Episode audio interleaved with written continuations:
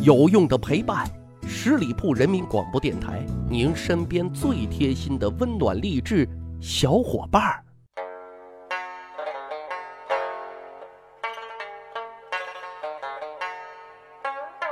十里铺人民广播电台，趣吧历史，增长见识，密室趣谈，我是大汉。伴着这新曲儿啊，开始咱今天的节目。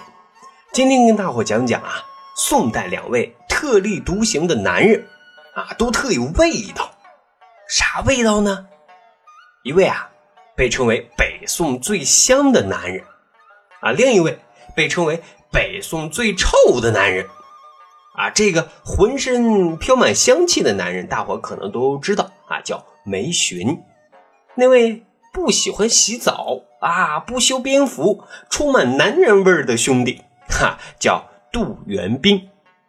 先说这位最香的男人，其实挺容易让人跳戏的啊，让人容易联想到《还珠格格》的含香公主。但是说含香公主这种人啊，人家是自带体香啊，不过。多数人其实是没有这种特质的啊，但是也想与众不同，那咋办呢？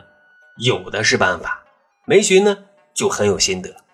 梅氏家族世代都是以诗书传家，梅询出名也很早。梅询二十一岁的时候就中了进士，就是因为诗文高超和人品端正，受到了宋真宗的器重啊，视为奇才。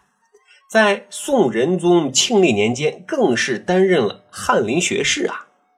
梅询呢也自命不凡，我就是我不一样的烟火啊！觉得自己除了满身的学问才华，这还不够立体全面展示自己的风采啊，也要在其他的方面体现自己与你们这些凡夫俗子的不一样。于是啊，就想到了喷香水儿。那时候喷香水的办法。就是熏香，成了这么一个走在时尚前沿的摩登人士啊！他每天早上出门之前，梅询做的最重要的事情啊，就是焚两炉香。这工序啊很讲究的，先把官袍展开，覆盖在香炉上，然后呢再把长袖啊聚拢起来，哎呀，不让这些香味散去。等到了办公室坐下之后，梅询这才把袖子展开。啊，于是乎，整个办公室都充满着香味宋朝经济很发达，这个大伙都知道。梅询呢，也拿的是年薪，所以呢，他也有条件啊，是换着花样买各式各样的熏香。因为熏香经常变换，他的领导啊，宋真宗、宋仁宗都非常的喜欢。据说啊，两位皇帝有时候还专门召见梅询，品鉴最新款。结果呢？受到了最高领导的肯定啊，梅询对熏香的热爱几乎到了这种痴迷的程度啊。这么看来，这个梅询看似风雅，骨子里也挺媚俗啊。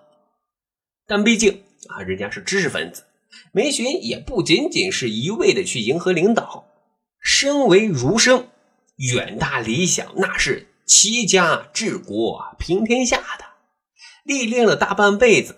目睹了官场之怪现象之后，他看在眼里，忧在心头啊，还专门写了一篇针砭时弊的大作，叫做《瘴说》。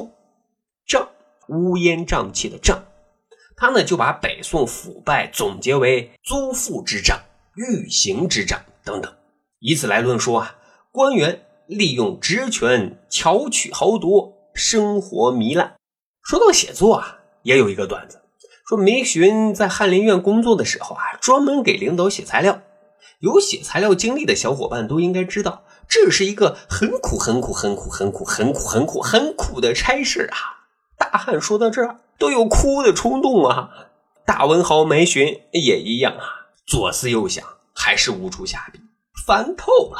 于是呢，就去开封府大街上散步解闷啊，看见一个老兵啊，懒洋洋的躺在街角上晒太阳。就感叹啊，人生要是这样，真是快活啊！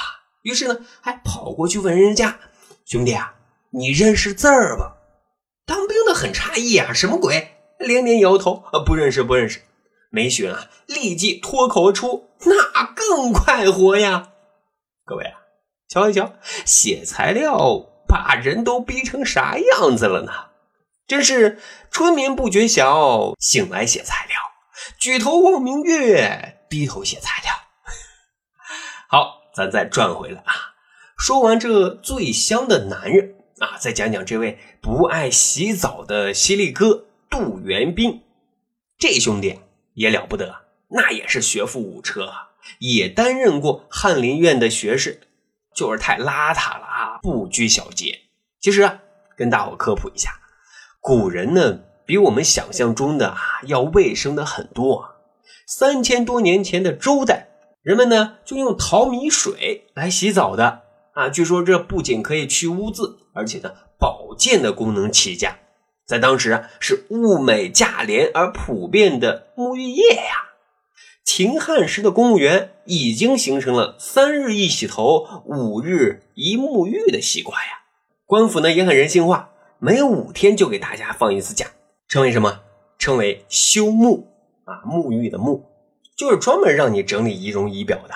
可是犀利哥杜元斌呢，也不知道为啥啊，就是不爱洗澡，还经常啊几个月不洗澡，衣服呢也是邋里邋遢，啊，成了名副其实特有味道的男人。结果呢，悲剧了，他就有了一个外号，叫做杜臭。更戏剧的是什么？当时的人们啊，喜欢把杜元斌、梅寻并称，啊，戏称两人为梅香杜臭。也不知道他俩相见啊，会是一种怎么样的体验？这可真是没对比，那就没有伤害呀。好，十里铺人民广播电台，去吧历史，增长见识，这就是咱本期的节目内容。咱还有一个趣吧历史的小分队，如果您对历史边角料很感兴趣，欢迎大家关注十里铺人民广播电台的公众微信账号，然后回复数字一就可以添加大汉的个人微信。经过简单审核之后啊，我就会邀请大家进入这个小分队当中，咱可以谈天谈地聊历史段子。本期节目就是这样了啊，感谢大伙的收听，下期再会。本期节目由十里铺人民广播电台制作播出。了解更多的资讯，请关注十里铺人民广播电台的公众微信和新浪、腾讯的官方微博。感谢收听，我们明天再见。